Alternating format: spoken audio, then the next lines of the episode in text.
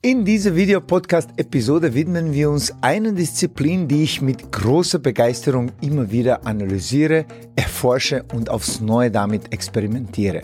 Es geht um das Lernen. Ich lerne also gerne übers Lernen. Super. Am Ende dieser Episode wirst du einen klareren Überblick haben, was alles beim Tanzenlernen mit einem passiert und wie man die Herausforderungen erkennt, annimmt und das Beste daraus macht. Du erfährst ganz konkret, wie sich vier Phasen des Lernens in unserem Tanzen manifestieren und wie wir es zur erwünschten vierten Phase schaffen können. Zum Schluss dieser Episode erfährst du dann, welche drei große Gruppierungen der Tänzer und Tänzerinnen es aus unserer Sicht gibt und warum du in der dritten unbedingt sein willst, um zu deiner besten Tanzversion zu werden. Tanz mal's an! Willkommen beim Social Dancing Podcast. In diesem Podcast helfen wir interessierten Social Dancer, ihr Tanzen noch bedeutungsvoller und voller Freude zu gestalten und einen ganzheitlichen Einblick mit Substanz in das schönste Hobby der Welt zu bekommen. Wir sind Conny Udado, begeisterte Tanzlehrer, Tanzschulinhaber und internationale Instruktoren und vor allem Social Dancer durch und durch. Unser Motto lautet Lebensfreude mit Tiefgang und davon möchten wir dir hier ein Stückchen weitergeben. Ach ja, übers Tanzen unterhalten wir uns auch. Hallo, hallo, hallo und herzlich willkommen in der 53. Folge des Social Dancing Podcast. Wie du bereits gehört hast, in dieser Episode geht es um das Lernen. Wir lernen oder erfahren, besser gesagt, wie wir besser lernen können. Was sind so die Phasen, die wir durchgehen? Weil oft beim Tanzen, vor lautem Tanzen, wissen wir oder checken wir gar nicht, was so um uns herum passiert und welche Phasen wir gerade jetzt durchgehen. Es ist ganz einfach. Je mehr wir über das Lernen wissen, desto schneller und effizienter lernen wir auch und vielleicht genießen auch den Prozess auf dem Weg. Das wäre ideal. Wahrscheinlich hast du schon einmal über die vier Phasen des Lernens gehört. Das Interessante ist aber für uns Social Dancer, wie sich dieses an sich bekannte Konzept im Tanzen widerspiegelt und noch wichtiger, wie können wir es dann nutzen, um schneller tanzen zu lernen. Das erste Mal, als ich dieses Konzept gesehen habe, habe ich mir sofort gedacht, wow, wie genial ist das? Warum? Weil ich absolut jede dieser Phasen wahrlich nachempfinden konnte. Vielleicht geht's dir auch so. So, beschreiben wir also kurz diese vier Phasen und legen wir sie dann natürlich gleich auf das Tanzen um. Die erste Phase ist unbewusste Inkompetenz. Folgender Zustand. Ich habe keine Ahnung, was ich nicht weiß. Und ich habe auch keine Ahnung, dass ich etwas weiß. Das heißt, wir sind quasi da ziemlich blank. Wir wandern quasi durch die Welt, ohne zu wissen, was für tolle Sachen sie uns bietet. Wenn wir nur willig wären, sie zu erkennen, zu akzeptieren und dann auch zu erlernen, hui, das wäre was in dieser Phase. Diese Phase ist auch deswegen problematisch, da viele tatsächlich eine ziemlich verdrehte Vorstellung von ihrem Tanzkönnen haben. Mit anderen Worten, viele, hm, zu viele, glauben, sie wären besser, als sie es in Wahrheit sind. Hm. Hier sind ein paar Beispiele, die für diese Phase des Lernens ganz bezeichnend sind. Zum Beispiel, wir wissen oft nicht, dass es andere Aspekte in einem Tanz gibt, außer den neuen und coolen Figuren, die den Tanz in einem komplett anderen, noch schöneren Licht erscheinen lassen. Das wären Aspekte wie zum Beispiel Musikalität, tiefe Partner-Connection und Kommunikation auch oder eine gewisse Dynamik in der Bewegung, Beschleunigungen, Verzögerungen. Ein anderes Beispiel für diese Phase wären, wir wissen oft nicht, dass wir unsere Solo-Skills entwickeln müssen, bevor wir neue, komplexere Bewegungen im Paar lernen sollen. Oder wir wissen zum Beispiel gar nicht, dass uns ein anderer Tanzstil vielleicht noch mehr begeistern könnte als der Tanzstil, den wir gerade ausüben. Hm, das erleben wir in der Tanzschule mit unseren Tänzer und Tänzerinnen immer wieder. Hier in dieser Phase ist die Rolle des Unterrichtenden besonders wichtig, um bei der Gruppe eine gewisse hm, Neugierde zu wecken und ihnen zu vermitteln, warum es wichtig ist, sich auch diesen neuen Herausforderungen zu stellen, neuen Aspekten vom Tanzen, nicht nur neue Figuren kennenzulernen. Es geht darum, äh, die Kursteilnehmer und Teilnehmerinnen zu dieser neuen Herausforderung auch zu motivieren. Die zweite Phase des Lernens ist die bewusste Inkompetenz. Das ist die Erkennung. Das ist der Ursprung. Das ist der Gewinner von allen vier Phasen. Die wichtigste Phasen von allen. Hier nämlich erkennen wir, was uns zu einem noch besseren Tänzer oder Tänzerin machen könnte, wenn wir es nur lernen wollen würden in dieser Phase weiß man ja schon, dass man eine Art, sagen wir so, Problem oder eine Aufgabe hat und man weiß auch schon in etwa den Weg zur Lösung. Man weiß, was man dafür tun müsste, oder? Es klingt so einfach und so logisch, aber unsere Erfahrung zeigt, dass in dieser sehr sensiblen Phase das meiste Potenzial steckt, beziehungsweise die meisten Fehler auch in der Herangehensweise passieren. Hier ist wiederum ein gefühlvoller Tanzlehrer oder tanzlehrende Person besonders gefragt, denn in dieser Phase geht es darum, die ersten Lernhürden zu bewältigen, ohne sich dabei zu viele falsche Bewegungsangewohnheiten anzueignen. Denn später sind diese schwierigen Angewohnheiten sehr viel schwerer zu korrigieren. Es muss natürlich nicht alles sofort perfekt sein, das ist klar, es geht ja eh nicht. Aber die groben Umrisse sollten schon mal klar sein für alle Beteiligten, damit die Übung später auch ohne Tanzlehrer und Ta oder Tanzlehrerin klappt. Damit können wir dann den Erfolg aus dem Kurs direkt auf die Tanzfläche mitnehmen. Yeah. Denn darum geht's hier, oder? Wir wollen ja nicht die ganze Zeit, dass der Tanzlehrer bei uns äh, sein muss, damit wir einen Erfolg beim Tanzen haben. Damit kommen wir zur dritten Phase. Das ist die bewusste Kompetenz. Hm, das klingt schon einmal gut. Mit anderen Worten, der Erfolg, der Tanzerfolg ist da und wir wissen es auch noch.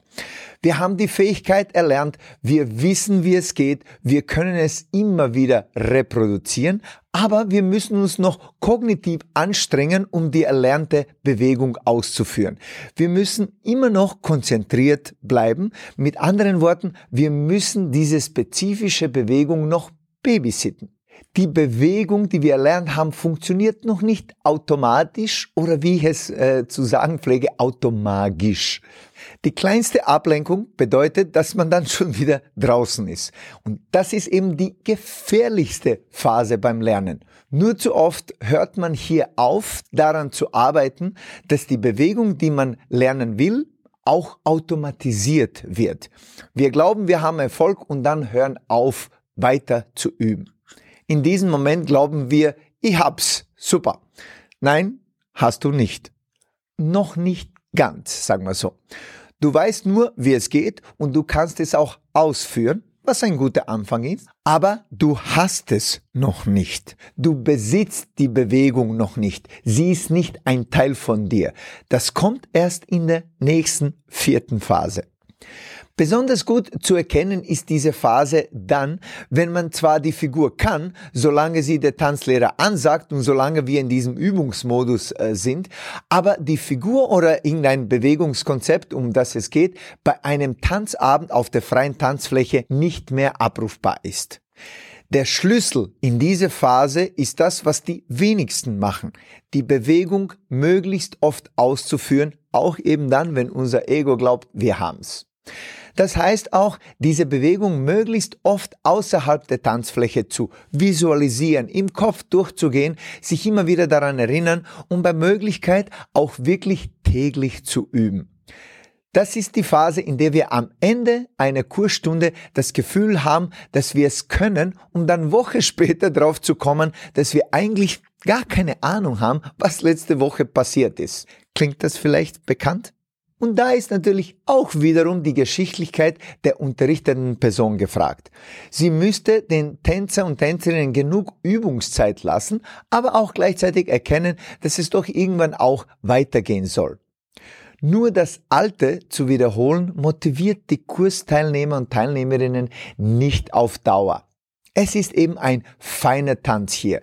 Das ist für den Tanzlehrer und Tanzlehrerin sehr herausfordernd, denn die einen Kursteilnehmer, Teilnehmerinnen sind mit neuen Figuren komplett überfordert aus verschiedensten Gründen. Die anderen mögen die Figur vielleicht nicht so sehr. Die dritten können das einfach noch nicht tänzerisch umsetzen. Und die vierten wollen immer nur neue Figuren lernen. Hm, tja. Und die tanzlehrende Person muss jetzt dann die Bundespräsidentfunktion ausführen und alle vereinen. Ein sehr nicht einfacher Job. Ein wichtiger Tipp an dieser Stelle. Die bewusste Kompetenz trainiert man am besten während eines dedizierten Übungsabends oder Perfektion, wie man das sonst auch nennt, Practice, Praktika, wie auch immer. Diese Settings sind die besten, um etwas bereits Gelerntes ins Unterbewusstsein zu bringen, es sickern zu lassen, das neue Konzept zu automatisieren. Denn bei so einem Übungsabend in deiner Tanzschule, in deinem Tanzstudio, hast du bereits ein vertrautes Setting. Jeder beschäftigt sich sowieso mit sich selbst und damit kannst du viel eher in diesen Automatisierungsprozess hineinkommen. Bevor wir weitergehen, ich habe eine Frage an dich. Äh, sind diese Podcasts für dich hilfreich? Lernst du was Neues dabei? Hilft dir diese Podcast Tanzen besser zu verstehen? Wenn ja, hm, dann besteht die Gefahr, dass es auch jemandem anderen genauso helfen könnte. Das heißt, ja, richtig. Teile diesen Podcast mit deinen Tanzfreunden in deinen Social Media Kanälen. Somit hilfst du auch den anderen Tänzer und Tänzerinnen, ihr Tanzleben noch mehr zu genießen. Vielen Dank. Und jetzt endlich kommen wir zur coolsten Phase des Lernens überhaupt. Die vierte Phase ist die unbewusste Kompetenz. Jetzt erst hast du es. Das ist die Phase, wo die im Vorfeld erlernte Bewegung uns sehr viel leichter fällt und sogar nach einem weiteren Üben sie zu einer zweiten Natur geworden ist. Oh Mann, das ist der Kral. Das macht dann auf der Tanzfläche besonders viel Spaß. Es gibt da nur einen kleinen Schönheitsfehler. Es ist natürlich nicht ganz leicht, es bis zu dieser Phase zu schaffen. Ah ja, genau, da war doch was. Aber so viele Social Lancer können es bestätigen. Es zahlt sich sowas von aus, die Mühe, um bis zu diesen vierten Phase zu kommen. Aber Achtung, das heißt aber trotzdem nicht, dass du die Bewegung oder diese neue Figur oder Konzept nie wieder vergessen kannst, nur weil du es in die vierte Phase geschafft hast. Leider.